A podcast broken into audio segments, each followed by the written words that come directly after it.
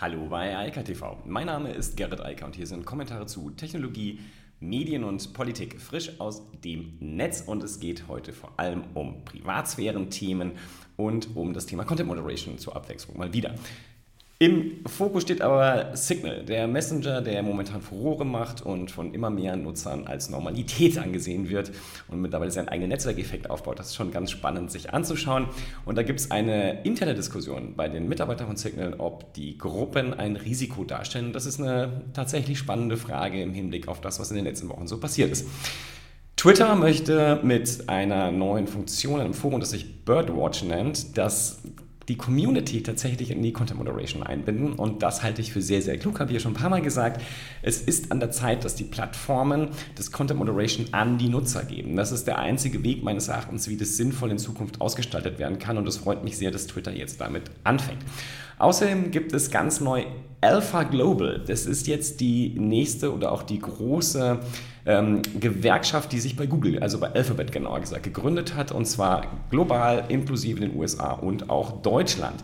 Ja, das Thema hatten wir ja auch schon. In Kanada gab es ja auch schon einen Ansatz und es ist ähm, sehr interessant, was da gerade passiert. Und dann gibt es noch eine kleine Meldung von Google zum Thema Cookies, aber das machen wir dann ganz zum Schluss. Erstmal nochmal eine kurze ähm, Werbepause für das Thema Homeoffice.salon. Ähm, wie gesagt, gestern schon, das äh, werden wir morgen Abend am Mittwoch um 20 Uhr auf Clubhouse auch nochmal besprechen, das ganze Thema. Also wie man sozusagen im Optimalfall Homeoffice machen kann. Und ich freue mich über rege Teilnahme, auch aktive Teilnahme. Momentan halt nur auf Clubhouse, nur für die, die schon da sind, aber das wird ja immer breiter und da die so viel Geld jetzt bekommen haben, wollen sie auch eine Android-App äh, produzieren und die wird zwar sicherlich nicht bis morgen kommen, aber früher oder später haben dann ja doch alle Zugriff zu diesem neuen coolen Tool. Aber Termin aufschreiben, morgen um 20 Uhr. Ich freue mich auf viele, viele Zuhörer und Mitsprecher. Signal, ja. Signal ist eine sehr spannende Geschichte, denn Signal ist einfach strukturell der klügste Messenger meines Erachtens aus vielerlei Gründen. Es ist eine Stiftung, dem dieser Messenger gehört. Die hat verfügt auch um über etwa 100 Millionen Dollar Kapital mittlerweile, ist also gut versorgt. Man sagt so, ab 100 Millionen Usern werden die auch über die Spenden sich ganz problemlos halten und weiterentwickeln können und davon sind sie nicht mal so weit entfernt. Ähm, es gibt sehr unterschiedliche Aussagen darüber, wie viele äh, User Signal Signal aktuell hat, aber es reicht so von 20 bis 100 Millionen und wenn das so weitergeht wie aktuell, dann werden die 100 Millionen sicherlich zügig geknackt und dann ist das ganze, die ganze Sache auch safe. Außerdem ist es halt komplett Open Source, es ist der Goldstandard, wenn es um E2E-Verschlüsselung geht, ähm, mittlerweile ja auch für Videokonferenzen geeignet. Insofern, das ist schon ähm, einfach ein sehr, sehr gutes Produkt. Deshalb ähm, freue ich mich auch immer, wenn es was Neues gibt. Und genauso bin ich beunruhigt, wenn insbesondere die Mitarbeiter sich äh, unwohl fühlen und über eine Funktion diskutieren, die diese Gruppenfunktion halt ist. Und die Frage ist halt, sind die Gruppen, äh, also die Gruppenfunktionen, vor allem die Links, die in die Gruppen führen und vielleicht auch die Größe einfach der Gruppen ein Problem für Signal. Und jetzt kann ich so sagen, warum sollte eine Gruppe für einen Messenger ein Problem sein? Denn ganz viele Leute, ich zähle mich dazu, leben in diesen Gruppen, arbeiten in diesen Gruppen. Wir haben bei Gartentechnik zig verschiedene Gruppen zu den unterschiedlichen Themen wo dann die entsprechenden Mitarbeiter drin sind, da gibt es natürlich eine Hauptgruppe und so weiter. Und das kennen viele auch aus anderen Messengern, ob das Slack oder was auch immer ist. Man äh, organisiert sich halt in den Gruppen. Da finden sich die Leute zusammen, die zusammen arbeiten und ein gleiches Thema aus äh, verschiedenen Perspektiven ja auch manchmal vorantreiben. Und deshalb sind Gruppen halt sehr, sehr wichtig. Worum es, worum es hier jetzt geht, sind aber die öffentlich verfügbaren Gruppen. Und öffentlich heißt für Signal, und das ist, darum dreht sich die Diskussion, dass sie halt eine Link-Funktion haben. Das heißt, da kann quasi, wenn dieser Link einmal in der Welt ist, sich jeder man dann in die Gruppe einloggen. Und es ist auch bei Signal tatsächlich so, man kann das so schalten, dass man das unmoderiert zulässt. Ähm, ich betreibe ja mit ica.group auch eine Gruppe auf Signal, wo ich die ganzen Tech-News, die ich so sammle und manchmal, nicht alle, aber die meisten halt dann ja auch hier auf IKTV verbrate, dann halt immer rüberspule. Und zwar sofort, wenn ich sie gelesen habe, dann gehen sie dort in den Messenger und dann kann jeder sozusagen nachvollziehen, mit was ich mich gerade beschäftige und das dann vielleicht auch mal selbst nachlesen und nicht nur hier hören oder auch als Podcast oder gerade auch wieder live auf Clubhouse. Das hat aber natürlich einen riesen Nachteil. Wenn man diese Art von Gruppen hat, können sich da halt Leute sammeln und das Signal konsequent E2E verschlüsselt ist, also wirklich an jeder Stelle weiß Signal überhaupt nicht, wer in diesen Gruppen sind, um welche Themen es da geht. Also nicht mal den Titel der Gruppe ist für, der ist für Signal nicht einsehbar. Also es ist nicht sichtbar. Keine Nachrichten, keine Gruppen, keine Gruppenmitglieder, nichts. Und es hat natürlich Probleme äh, oder macht dann Probleme, wenn sich dort Extremisten sammeln. Und das hatten wir ja jetzt ein paar Mal. Wir hatten das äh, soziale Netzwerk Pali, was ja jetzt äh, vom Markt weggenommen wurde, indem nämlich letztlich Apple und Google gesagt haben, Freunde der Nacht, moderiert mal eure Inhalte und wenn ihr das nicht könnt, dann schmeißen wir euch aus dem App Store. Das gleiche Problem hatten wir dann mit äh, den entsprechenden Anbietern, äh, der, also vor allem AWS, also Amazon hat dann gesagt, sorry, haltet euch an die Geschäftsbedingungen oder ihr fliegt hier raus. Und plötzlich hatte Signal halt ein riesen, riesen Problem dort am Start und niemand wollte das dann mehr unterstützen. Nein, Entschuldigung, Palais. Und deshalb wurde Palais halt komplett aus dem Netz genommen. Das ist halt heute nicht mehr verfügbar. Und die Sorge, die jetzt bei Signal besteht, ist, und die ist sicherlich nicht unberechtigt, viele der Leute, die halt jetzt von Palais und anderen Netzwerken ausgewichen sind, die sind natürlich auf E2E verschlüsselnde, super sichere Messenger gewechselt. Zum Teil zu Telegram rüber, zum Teil halt zu Signal oder Threema. Und jetzt fürchtet man sich halt gerade, ob das eine kluge Situation ist, diese Funktion, also vor allem die Link-Funktion öffentliche Gruppen anzubieten. Denn äh, man will halt nicht den gleichen gleichen Weg gehen, den Palais und andere gegangen sind. Tatsächlich, die Situation ist natürlich ein bisschen anders. Äh, Signal ist, wie gesagt, mittlerweile viel, viel, viel größer als Pali jemals war, also bis zu 100 Millionen Nutzer groß. Und äh, da sind dann auch die Extremen nur noch eine kleine Minderheit. Nichtsdestotrotz ist das Problem nachvollziehbar. Und ich denke, das Problem lässt sich nicht dadurch äh, lösen, dass man eine Content Moderation äh, betreibt, sondern es lässt sich meines Erachtens dadurch lösen, dass man die Gruppen vielleicht ein bisschen kleiner macht. Also, warum 1000 Menschen, die dort reinkommen können, ist es wirklich erforderlich? Braucht das jemand? Braucht jemand jemand eine quasi semi-öffentliche E2E verschlüsselte Gruppe mit 1000 Menschen auf Signal. Ja, kann man sagen, fürs Marketing, ja, vielleicht auch für einige sehr, sehr große Vereine und Vereinigungen, aber Ganz ernsthaft, also für die meisten sind die Gruppen doch eigentlich umso effektiver und besser, wenn sie kleiner sind und einen kleinen Kreis von Nutzern da bedienen oder eben nicht so riesig sind. Das ist doch eigentlich tatsächlich die Situation. Ich glaube, dieser Use Case, dass ich da Gruppen mit 100.000 oder Millionen Menschen habe, das sind halt Ankündigungsmedien. Und ich frage mich auch immer, ähm, warum die überhaupt in die Messenger sollen. Klar, es ist natürlich nochmal eine nette Funktion ähm, und die Leute schauen halt alle in ihre Messenger. Das ist mir alles äh, klar und verständlich, aber dafür kann ich meine Website benutzen, dafür kann ich Twitter benutzen, dafür gibt es diese Kanäle ja eigentlich, die hervorragend dafür geeignet sind. Anyway, das ganze Problem ist jedenfalls in der Welt und auch diskussionswürdig. Und meine Lösung, mein Vorschlag, mein Rat wäre an Signal, macht die Gruppen einfach ein bisschen kleiner. Statt 1000 sagt halt einfach nur maximal 200, 300, 400, 500 Leute.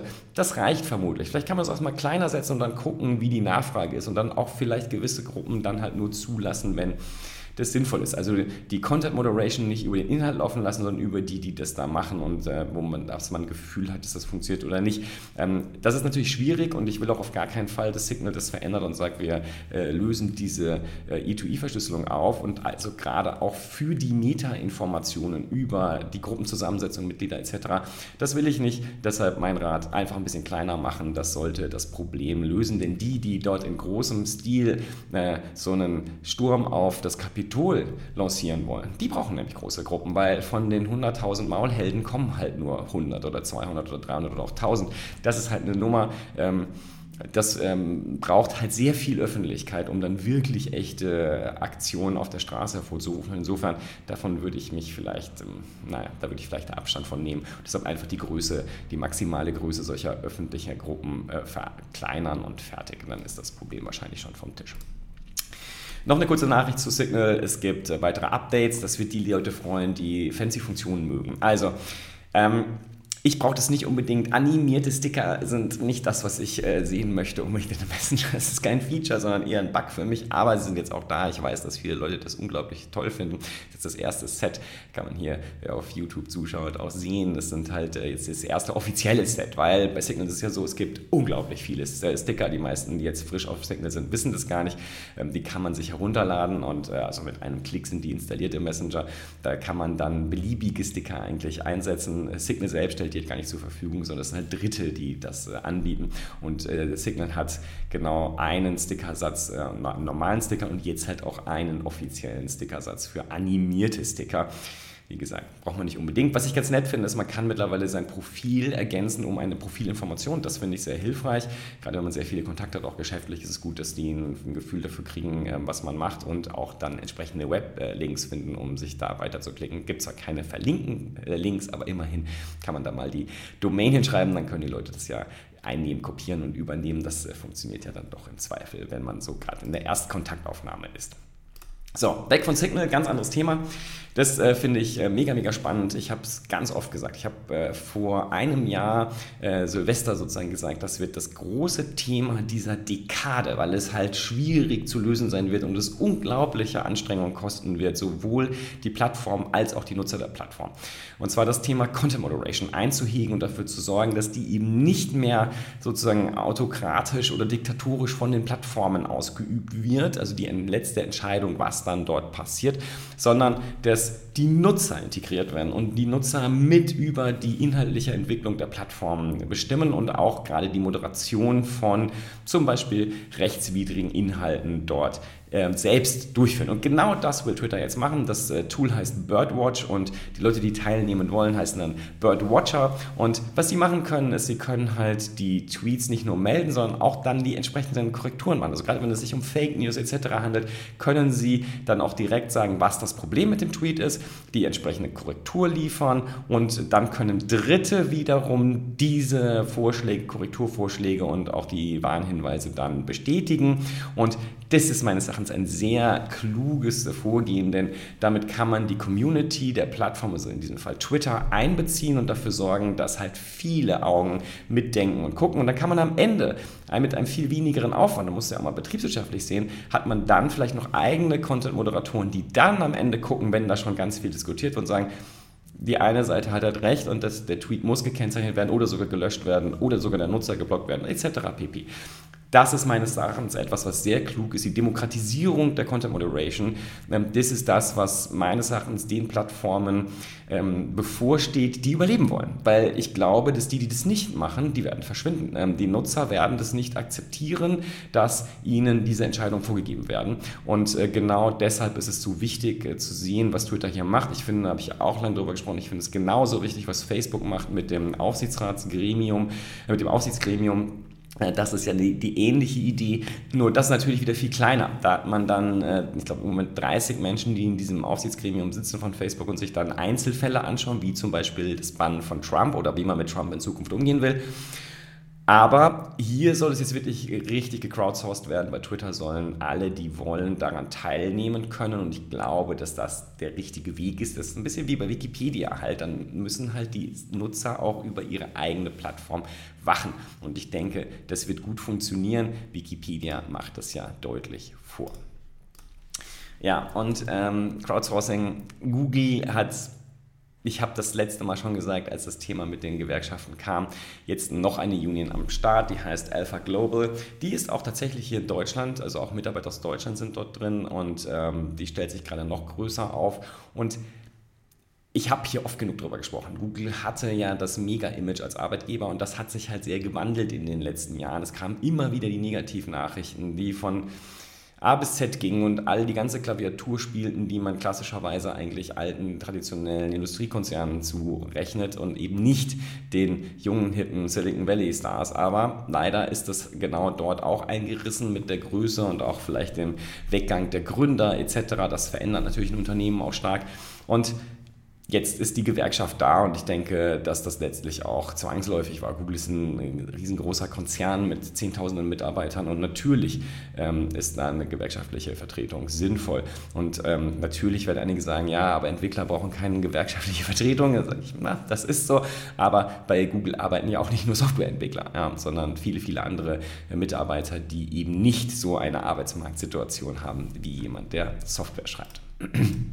Und ganz spannend finde ich ähm, abschließend auch noch, was Google jetzt macht bezüglich der Cookie-Problematik. Denn Google und Facebook sind halt wirklich stark betroffen, wenn es um das Thema User-Tracking geht. Da gibt es Apple, die sagen, wir werden das jetzt maximal transparent machen, wer welches Tracking macht, das haben sie schon. Und wir werden als nächstes den Nutzern die Möglichkeit geben, mit einem einfachen Ja oder Nein dem Tracking durch Dritte zuzustimmen und auch durch die Apps und Websites, die da unterwegs sind.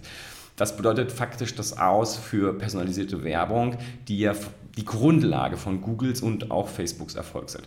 Und Google hat jetzt gesagt, okay, wir wollen dieses Cookie-Tracking ganz rausnehmen und wir werden ein anderes privatsphären-schützendes Verfahren nehmen. Und ich finde es auch sinnvoll, was sie da machen. Die Idee ist gut, allerdings leider erstmal nur äh, für Google Ads möglich, denn äh, für die Webanalyse wird das dann wiederum nicht so gut reichen. Aber sie wollen eine Kohortenbildung machen. Also, die Idee ist, Statt das Individuum zu tracken, packen wir das Individuum aufgrund seiner Daten in größere Kohorten, sodass es halt nicht mehr individualisierbar ist, sondern mit anderen tausenden Profilen zusammen in einer Kohorte sitzt.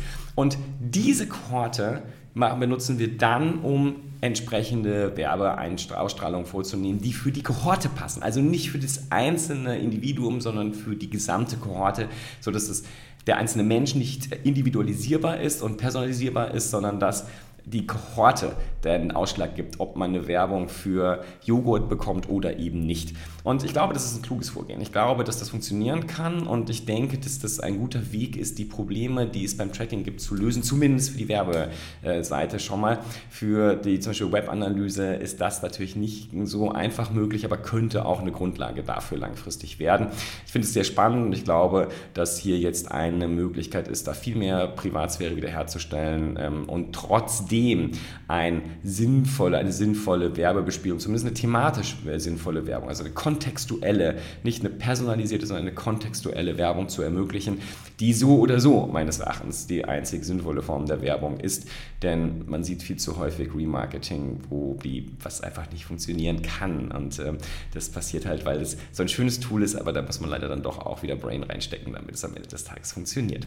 In diesem Sinne, ich wünsche ein wunderschönes, äh, eine wunderschöne eine weitere Woche und ähm, freue mich morgen am Mittwoch viele Leute auf Clubhouse zu sehen um 20 Uhr bei, beim Homeoffice Salon für Remote Worker. Und sage mal, bis dann. Ciao, ciao. Das war Eika TV frisch aus dem Netz. Unter eika.tv findet sich der Livestream auf YouTube.